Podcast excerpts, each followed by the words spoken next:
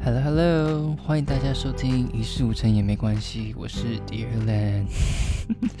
好久没有录 Podcast 了，自从上一次应该已经是两个月前的，快要两个月的时候了，就是上次台湾疫情大爆发的时候，Fuck you China，Fuck you China，Fucking virus。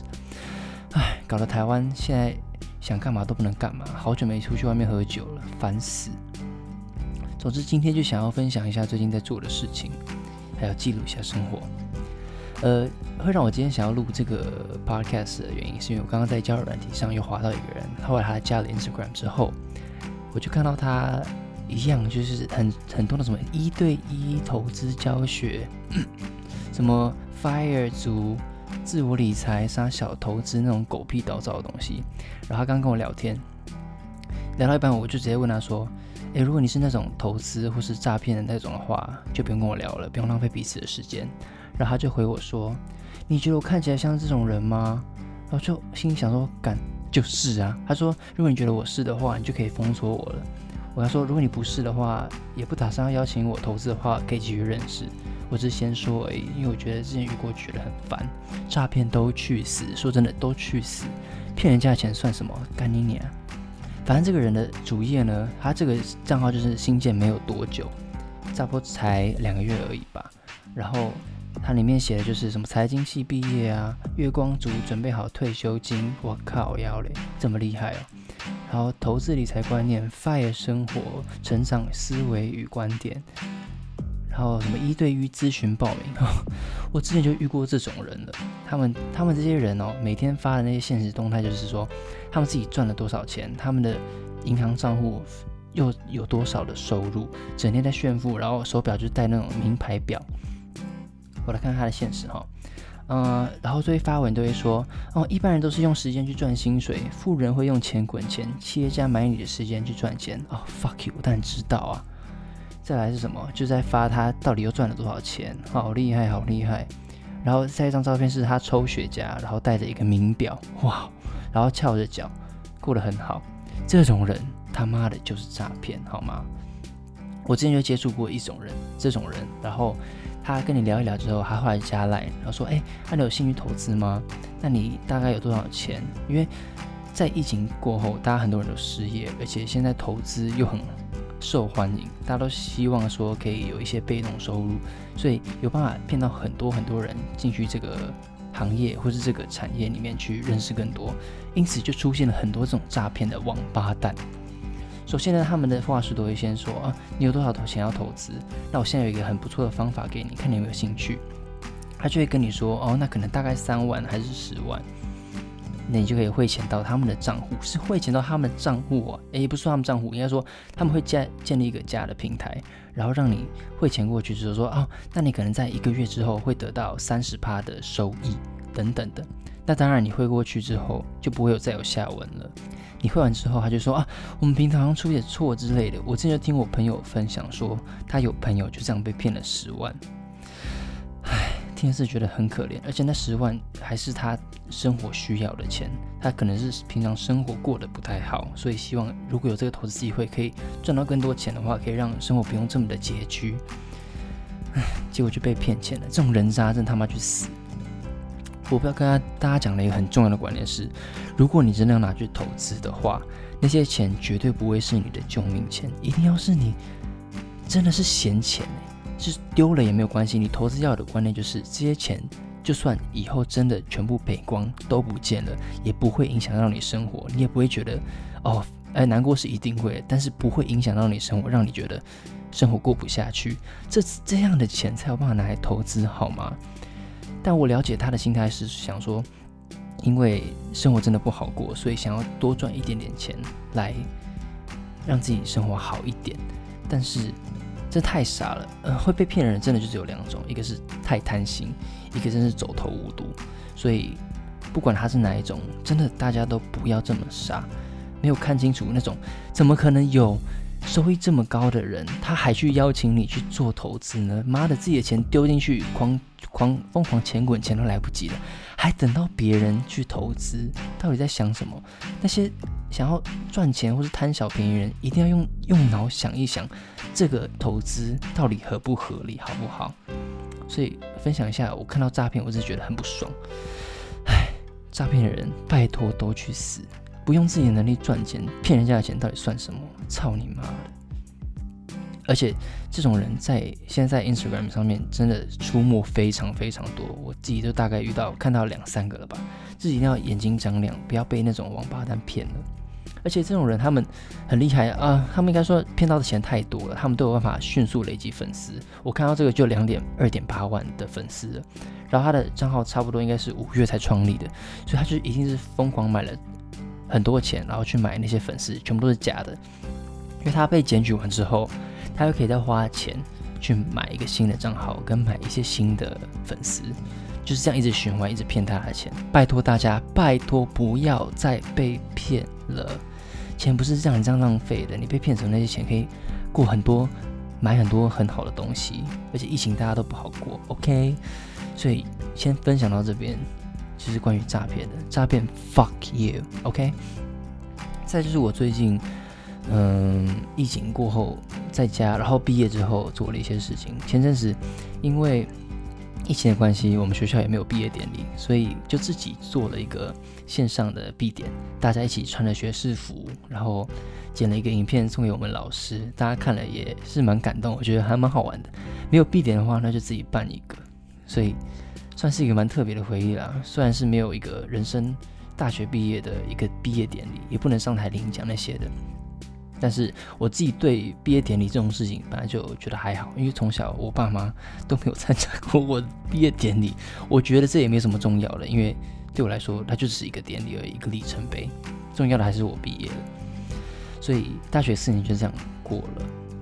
然后呢，回到台北之后，离开台中，在哦在台湾待了四年，然后感觉好像什么都没有带走一样，因为自己没有交通工具，但是交了很多很不错的朋友。就那天要走的时候，觉得超级舍不得，因为住了一年多的那个套房，然后好好享受一个人在一个空间里面生活那种感觉，真的哇，好舒服！跟一个人独处的时间真的是很难得，而且很舒服，我很享受那一年多。应该说，跟前任分手应该是我这辈子做过最好的决定之一吧。总之因为分手之后，才有办法累积到很多跟朋友相处的时光，也认识到更多交心的朋友。嗯，所以我很怀念台中啦。虽然觉得这四年好像也没有发生什么特别的事情，自己也没有特别的长进，但是都过了，以后就要继续加油，生活会更好。毕业之后，我回到台，回到林口之后，就最近都在忙一些事情。我在学习怎么投资，当然不是被骗的那种投资，也不是骗人的投资，是扎实的那种投资。趁着时间有空，然后慢慢学一些东西。再就是看一些线上课程，让自己进步。关于有一些摄影啊、设计相关的课程，让自己变得更好一点。因为现在。我要交出作品集都交不出来，我真的好像大学四年让我觉得最空虚，就是我好像真的没有什么特别的作品，又再加上加上那个新一代，因为疫情关系完全被取消，所以也没有曝光的机会，所以现在工作不好找，所以得好好累积一下自己的作品，大概是这样子。所以前几天我在一零四在看求职一些求职机会，我发现我家附近好像真的没什么特别的工作，反而最多应该是线上直播那种直播主，完全没有兴趣。对，跟设计有关的就比较少了。后来让我有注意到的是家教这部分，因为在一零四看到后来有一个像是英文家教的东西，然后了解说，哦，好像发现。印尼斯上面的家教不太好找到工作，后来又间接认识到其他的家教平台。我认识，我看到一个那个叫 Amazing Talker 的网络平台，它就是线上教学，有很多很多不同的语言或是课程可以让你去学跟教。所以我就去申请去当英文老师。我从来没想过我会当英文家教或是老师，我觉得还蛮特别的。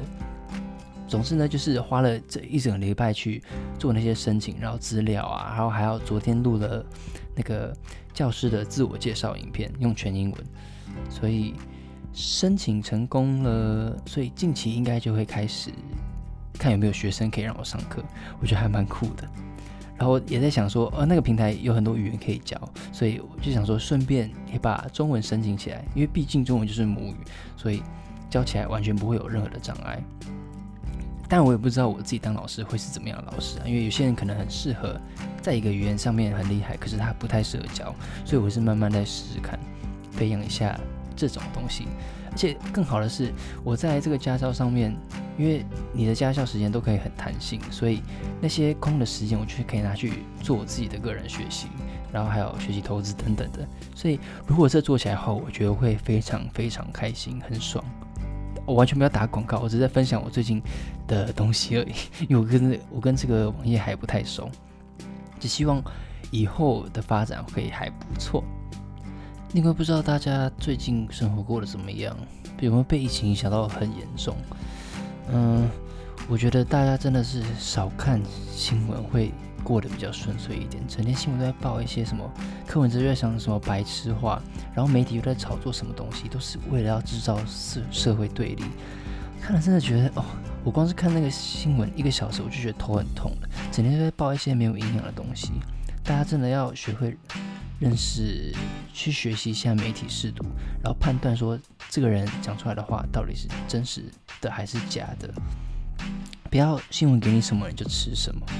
要自己认识一下你自己到底看到什么，然后吸收一下，把它变成你自己的资讯跟价值观，而不是把别人给你的价值观直接套用在自己的身上。那不是你的价值观，那是别人送给你，然后你自己没发现，然后就被套用了。所以大家活着真的要多思考，你妈咪生脑给你就是要拿来思考的，不要傻傻的活在这个世界上，一事无成，然后就这样过了，然后一直被别人骗，一直被控制。OK。再回到家教这个东西，我之前阵子去我大姐家，然后教那两个小孩英文哦，我才知道教小孩到底有多难呢。他们因为注意力真的很难集中，所以会发现他们一直想要找其他事情来玩。而且如果你没有准备的话，其实你蛮难找到去跟他们讲话的话题。而且再加上台湾的教育真的很少让孩子有发言的机会，所以我问他什么问题，我都要逼迫他完整的讲出一句话，他才会说出那一句话。不然平常就只是一个简短的回答，说你喜欢什么颜色，还是说黄色。他不会说哦，我喜欢黄色，然后为什么？为什么？为什么？他们教育真的很有问题，我真的希望有办法让他们脱离这种思维，然后变得更主动一点啊！所以我不确定我到底适不适合当家教或是老师，我们再看看吧，以后看怎么样再说。先拿我大姐的小孩来开刀。那下礼拜要解封了，我自己是还蛮开心的啦，但是我觉得也有点担心，因为我觉得。到现在，那些疫情还没有办办法被完全控制住，而且还有一些黑数不知道到底在哪里潜伏。如果真的开放的话，可能过一段时间开始，一确诊人数就会大爆发。所以虽然这样讲不太好，可是，在刚开放稍微松懈的时候，大家快点出去玩，然后至少那个时候比较不会被感染。然后后来过没多久之后，如果开始飙升的话，又会再继续封城。所以我真的希望。真的没有人再被感染是最好了，但是这好像真的蛮难控制的。只希望这疫情真的快点过去，然后不要再发生一堆有的没的奇怪的事情了。所以今天的分享大概就到这里而已吧。总之最近就在做家教，然后诈骗都去死，武汉肺炎也去死。I'm gonna be a English teacher. That's it. All right. Goodbye. Wait, wait, I know when I speak English, it sounds amazing, and I can make you come. 还是以后就是直接录英文版本，然后更没人听得懂。我知道我讲英文很好听啊，可是就没人听得懂啊。嗯， 之前去泰国的时候，跟我去一起一句的朋友都说：“哎，你拜托以后不要讲中文好不好？你就直接讲英文就好。”Fuck you 嘞！我讲中文很好听好吗？台湾人的口音很好听。嗯，好啦，就这样而已，拜拜。